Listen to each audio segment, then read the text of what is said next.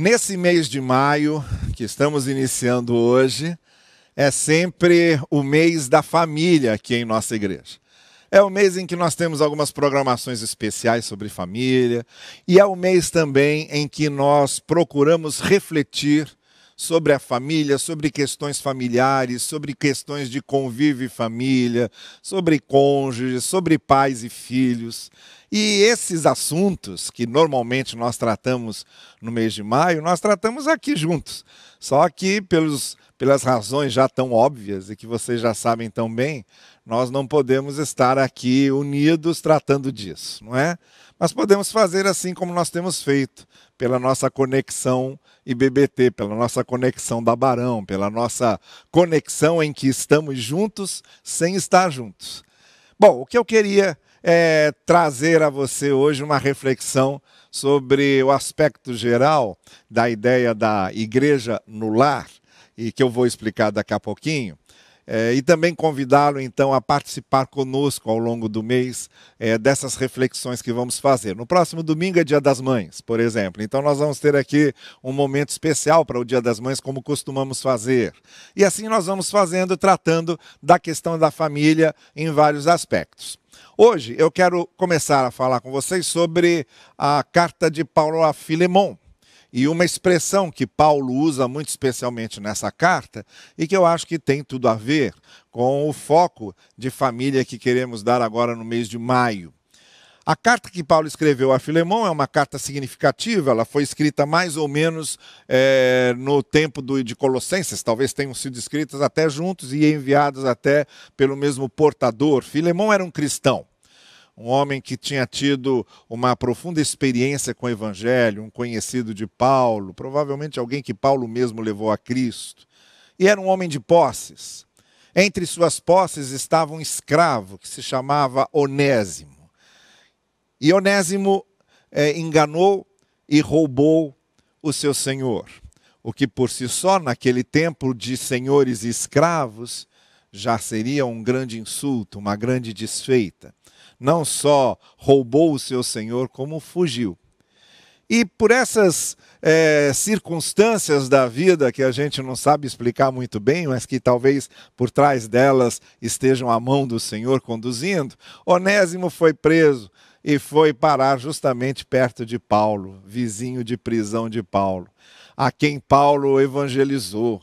Paulo, assim como havia falado de Cristo a Filemão, falou de Cristo a Onésimo tinha apresentado Cristo ao Senhor e agora está apresentando Cristo ao escravo, porque a palavra, a palavra de Deus não tem fronteiras, não é? Eu me lembro que na biografia do, do, do Billy Graham, na autobiografia do Billy Graham, ele conta como esse, ele que foi um grande evangelista, talvez o maior evangelista que tenhamos tido no século XX, é, como ele pregou uma mensagem numa famosa universidade norte-americana e aquela mesma mensagem que ele pregou para aquela universidade em que vários professores foram levados à fé e ao evangelho, a mesma mensagem com toda a sua simplicidade, ele pregou entre mineiros de carvão, entre trabalhadores de minas, uh, que também ouviram essa mensagem e também tiveram seu encontro com o Evangelho. Então, a mesma mensagem pregada a professores universitários foi a mensagem pregada a mineradores de carvão e a, a reação foi a mesma, porque a, a, palavra de Deus fala sempre essas duas, a, a, duas polaridades, sempre fala a duas circunstâncias diferentes, sempre fala a dois tipos de auditórios diferentes. Bom, então Paulo tinha falado de Cristo ao Senhor e agora falou de Cristo ao escravo e ambos tiveram essa sua experiência com o Evangelho. E aí, Onésimo, quando foi liberto e mandado de volta para Filemão, então Paulo escreveu essa carta. Não chega a ser nenhuma carta, porque se a gente comparar com as outras cartas de Paulo, ela é muito diminuta, ela é pequena não é? Quase que um bilhete longo. E Paulo, então, tanto que o, o, livro não é nem dividido em capítulos, ele só tem versículos. Então, o que é que Paulo fala? Paulo faz uma apresentação de Onésimo, falando de como Onésimo já tinha conhecido o Evangelho, como ele se tornara filho na fé de Paulo e que agora ele enviava Onésimo de volta a Filemão, arrependido do que tinha feito, querendo reparar o que havia feito, voltando com esse evangelho no coração e pedindo a Filemão que agora o perdoasse e não o visse mais apenas como um escravo, mas como um irmão em Cristo. Essa é a, a, a, nas entrelinhas a carta de Filemão, ela fica quase que representando o que o próprio Cristo fez por nós, nos reconciliando com o Pai. Não é? Nós também pecamos, nos afastamos de Deus e Cristo veio fazer essa reconciliação. Assim como ele fez a reconciliação de Onésimo e Filemão. Assim como ele reintroduziu Onésimo é, na vida de Filemão, Cristo veio nos reintroduzir na comunhão com o Pai. Esse é o poder do Evangelho. Mas o que eu quero dizer é que nessa carta, o apóstolo Paulo, quando está fazendo lá a, a abertura, o preâmbulo, e chama Filemão de amado cooperador, ele faz uma saudação a pessoas que ele também conhecia é, lá em Colossos, que é provavelmente a mesma carta. A carta foi endereçada também a Colossos, a mesma igreja da qual Filemão fazia parte. E ele hum, pede para que Filemão fizesse a saudação a Áfia, a Arquipo, que eram é, conhecidos de Paulo, é, cooperadores de Paulo na sua obra. E ainda pede que, com referência a Arquipo, Filemão fizesse uma saudação à igreja, e é essa a expressão que eu quero destacar, a igreja que se reúne com você em sua casa. É, a igreja que estava com Filemon, a igreja que estava com Arquipo, a igreja que estava com Áfia, essa igreja que se reunia em casa. E é sobre isso que eu quero falar com você essa manhã. Bom, primeiro é sempre bom lembrar que Paulo está falando da igreja que está em sua casa porque não havia templos naquela, naquela época. Né? A, a igreja, os templos, os templos mesmo, começaram a ser construídos depois é, que o cristianismo deixou de ser perseguido, quando o cristianismo foi, quando a fé cristã foi institucionalizada por, é, pelo imperador romano e em 313 Constantino é, publica um edito que oficializa a fé cristã. É, a partir daí, então, começou-se a, a, ter mais liberdade para a construção de templos, por exemplo. Inclusive, o Império Romano vai ajudar na construção de alguns. Mas aqui nesse tempo, nós estamos aqui no primeiro século do cristianismo, aqui nesse tempo, se reuniam em casas ou nas casas e estavam juntos. Era a igreja que se reunia na sua casa. Era essa igreja que Paulo estava saudando. Nós estamos mais ou menos nessa pandemia, é, nessa mesma situação. Não é? A gente não está podendo se reunir nos templos, estamos nos reunindo nas casas. Vocês nas suas casas, eu eu cá desse lado e nós juntos, louvando a Deus, é, refletindo na palavra. É a igreja que está nas casas, é a igreja que está em sua casa. Mas a palavra mais forte aqui hoje é a palavra casa, não a palavra igreja. Porque, como eu disse a você, nós estamos começando o mês do lar. A palavra forte aqui agora é a palavra casa. Isso porque nós não precisamos estar na igreja para nos, não precisamos estar no templo, digo, para nos sentirmos numa igreja. A nossa própria casa pode se transformar num templo com uma igreja dentro.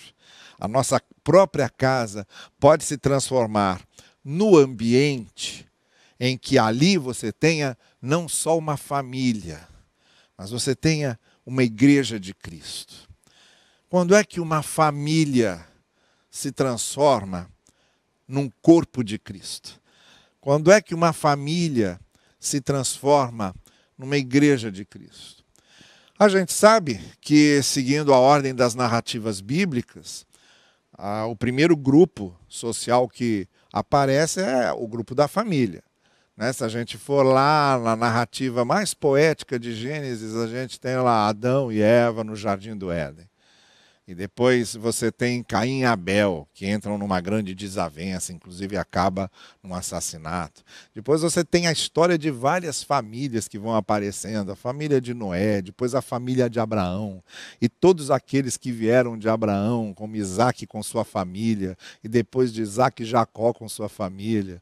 E aí você vem acompanhando a história do povo de Israel, sempre destacando é, o personagem também em relação à sua família. Quando você chega no livro de Reis, por exemplo, o, o, há, há, um esboço de biografia dos reis, e é interessante que em muitos textos do, do, dos livros de Reis se faz referência a um rei e se diz qual é o nome da sua mãe. Esse rei, é, a sua mãe era tal. Essa relação é muito interessante porque o rei fazia o que era bom aos olhos do Senhor, ou o rei fazia o que era mal aos olhos do Senhor. Aí o escritor dizia: e a sua mãe se chamava Fulana. Como que fazendo uma relação direta entre o que ele fazia de bom e o que ele fazia de ruim, estando relacionado à família, à herança que ele recebeu, ao que ele aprendeu em casa. Então a família aí, nesse caso, nessa narrativa bíblica, é o primeiro grupo social que aparece e Cristo só vai fundar a sua igreja lá adiante, séculos depois, já no Novo Testamento. Que é quando a gente encontra Jesus Cristo não fundando uma igreja institucional, porque Jesus não fundou nenhuma igreja. Ele não fundou a igreja católica, não fundou a igreja luterana, não fundou a igreja anglicana, não fundou a igreja episcopal, não fundou a igreja do Oriente. Nem nenhuma dessas denominações que vieram depois. Jesus fundou um conceito de igreja. Então, o conceito de família vem antes do conceito de igreja. Então, no estabelecimento dessas coisas, fica muito óbvio que a igreja, de certa forma, ela é, é, decorre, ela é uma consequência das famílias. São as famílias que formam uma igreja. Isso fica muito claro, por exemplo, em Atos capítulo 16, quando Paulo chega em Filipenses. Lá uma referência muito importante sobre isso, porque a primeira pessoa a quem Paulo apresenta o evangelho é Lídia.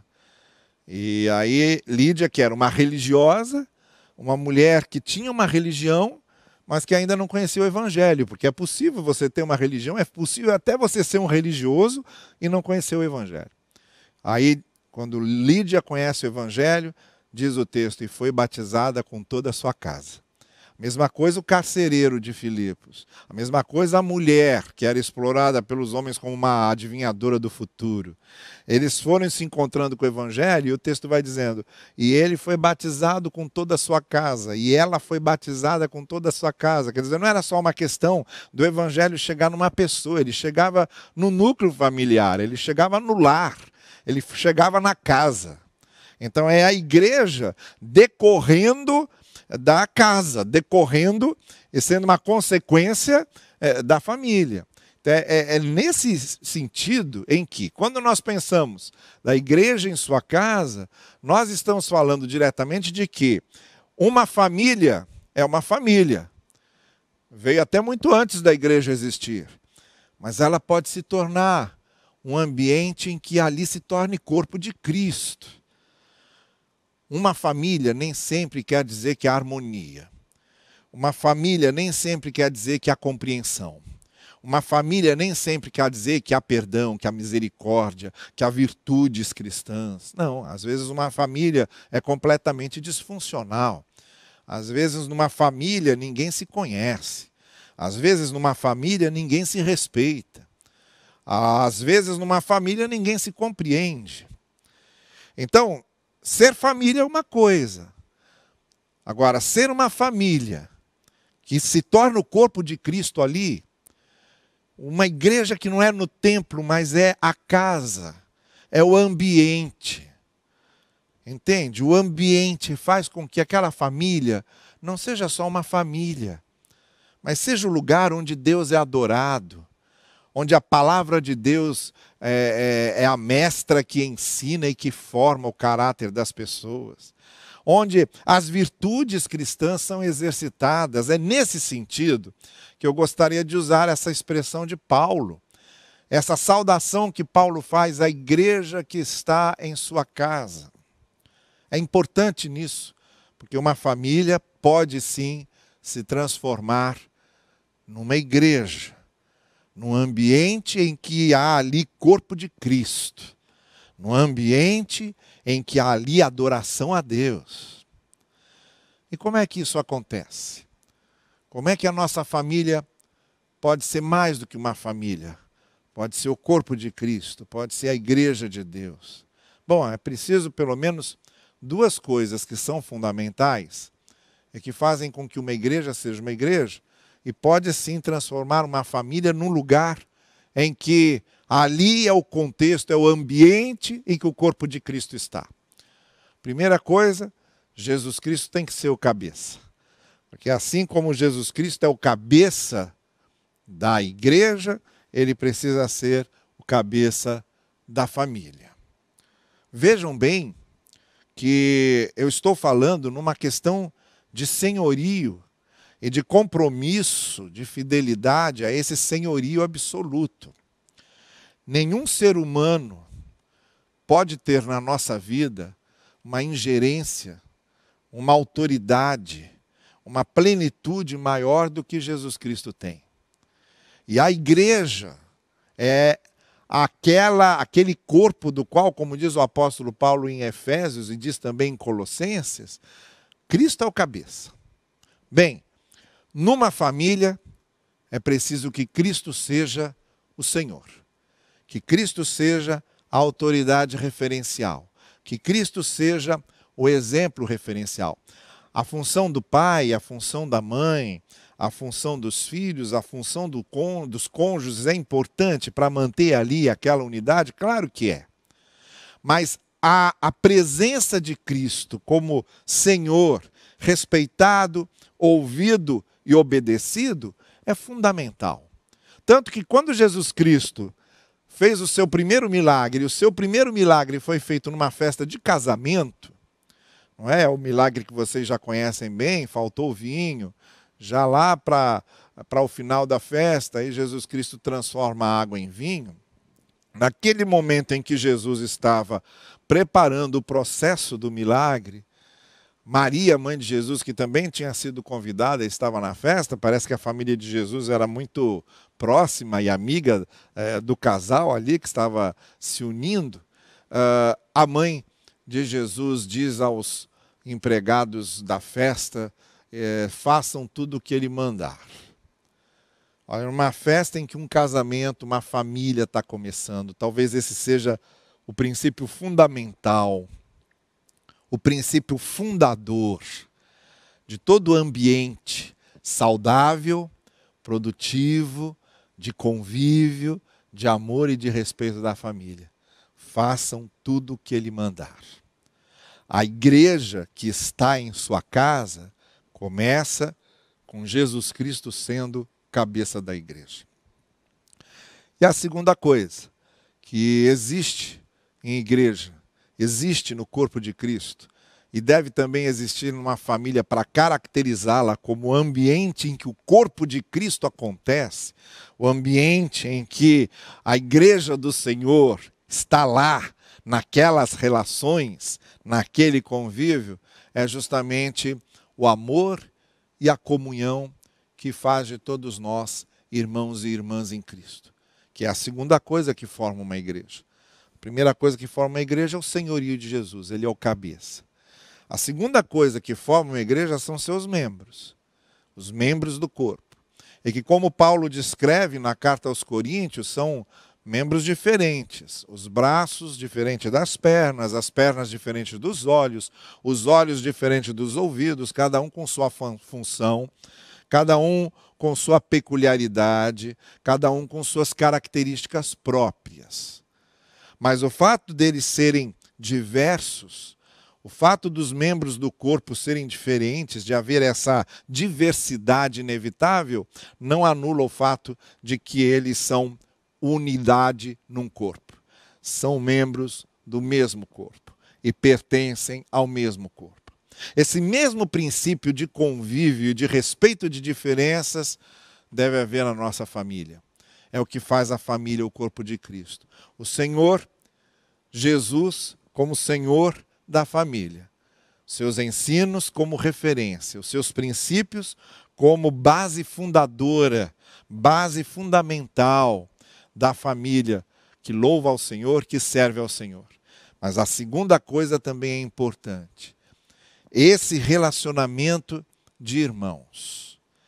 Isso faz com que eu seja pai da minha filha, mas não anula o fato de que eu sou irmão em Cristo com ela. De que minha filha é minha filha. E não, e eu sou o pai dela, mas não anula o fato de que ela me veja como um irmão em Cristo dela, porque esse é o laço que possibilita o convívio e os relacionamentos, as ações e reações que vão manter essa harmonia característica de uma família, assim como há numa igreja, em que nem sempre nos entendemos. Nem sempre é tudo tão fácil porque somos diferentes, temos peculiaridades distintas, temos as nossas características essenciais da nossa personalidade, da nossa maneira de pensar e ser. Mas essas questões todas são, são moldadas, são trabalhadas para haver um entrelaçamento em que essas diferenças, esses dedos que são diferentes, consigam se entrelaçar e manter as, as mãos unidas e fazer com que a, a visão do corpo, de um corpo que é um só corpo, seja algo incontestável. Então, essas duas coisas são importantes. E essa segunda coisa, que é a, a, harmonia familiar, em que nem todo mundo acerta, mas a gente procura acertar, e quando a gente erra, a gente pede perdão, e quando somos ofendidos, a gente perdoa, e procura pensar e refletir, tentando compreender e entender o outro, e nos ouvimos, e nos conhecemos e procuramos nos conhecer, e sabemos, é, de certa forma, superar as diferenças, as desigualdades, as, a, os desencontros, às vezes, os conflitos que acontecem, que vão acontecer, e que não há como não aconteça, porque nós somos seres humanos. Mas assim como na igreja, o fato de sermos diferentes não impede o fato de sermos irmãos e nem anula o fato de sermos irmãos e irmãs, na família é preciso que haja esse ambiente propício a esse convívio saudável. Quando o Senhor Jesus disse que os dois mandamentos se reduziam, que os dez mandamentos se reduziam a dois, que toda a lei se reduzia a duas coisas: amar a Deus e amar o próximo, Quantas vezes nós nos esquecemos que o próximo, mais próximo que nós temos, é aquele que mora com a gente debaixo do mesmo teto. É aquele que divide com a gente o mesmo espaço. É aquele que reside conosco na mesma casa. Não tem ninguém mais próximo do que esse. Então, se eu não começo a amar o meu próximo a partir de casa, se o meu espírito de amor, de misericórdia, de perdão, de pacificação não começa em casa, eu não tenho como viver isso fora em nenhum outro lugar. Porque se eu não sou capaz de amar e de conviver bem com o meu próximo, mais próximo, como é que eu vou conseguir isso para o lado de fora da casa, para o lado de fora da porta? Então essas duas coisas têm que andar juntas. A igreja que está em sua casa é aquele momento em que a sua família tem o Senhor Jesus como a referência principal. E é aquele momento em que a sua família se torna corpo de Cristo, porque apesar de termos funções diferentes na família, um é pai, outro é mãe, outro é irmão, outro é irmã, outro é filho, outro é filha, um é cônjuge, outro é um é marido, outro é esposa. Bom, apesar do fato de termos essas diferenciações no nosso relacionamento, nós somos irmãos em Cristo. Temos o mesmo Espírito em nós. É isso que faz com que a nossa casa se torne também corpo de Cristo. No início desse mês de maio, eu queria que nós pedíssemos que os nossos lares fossem de fato esse reflexo do corpo de Jesus.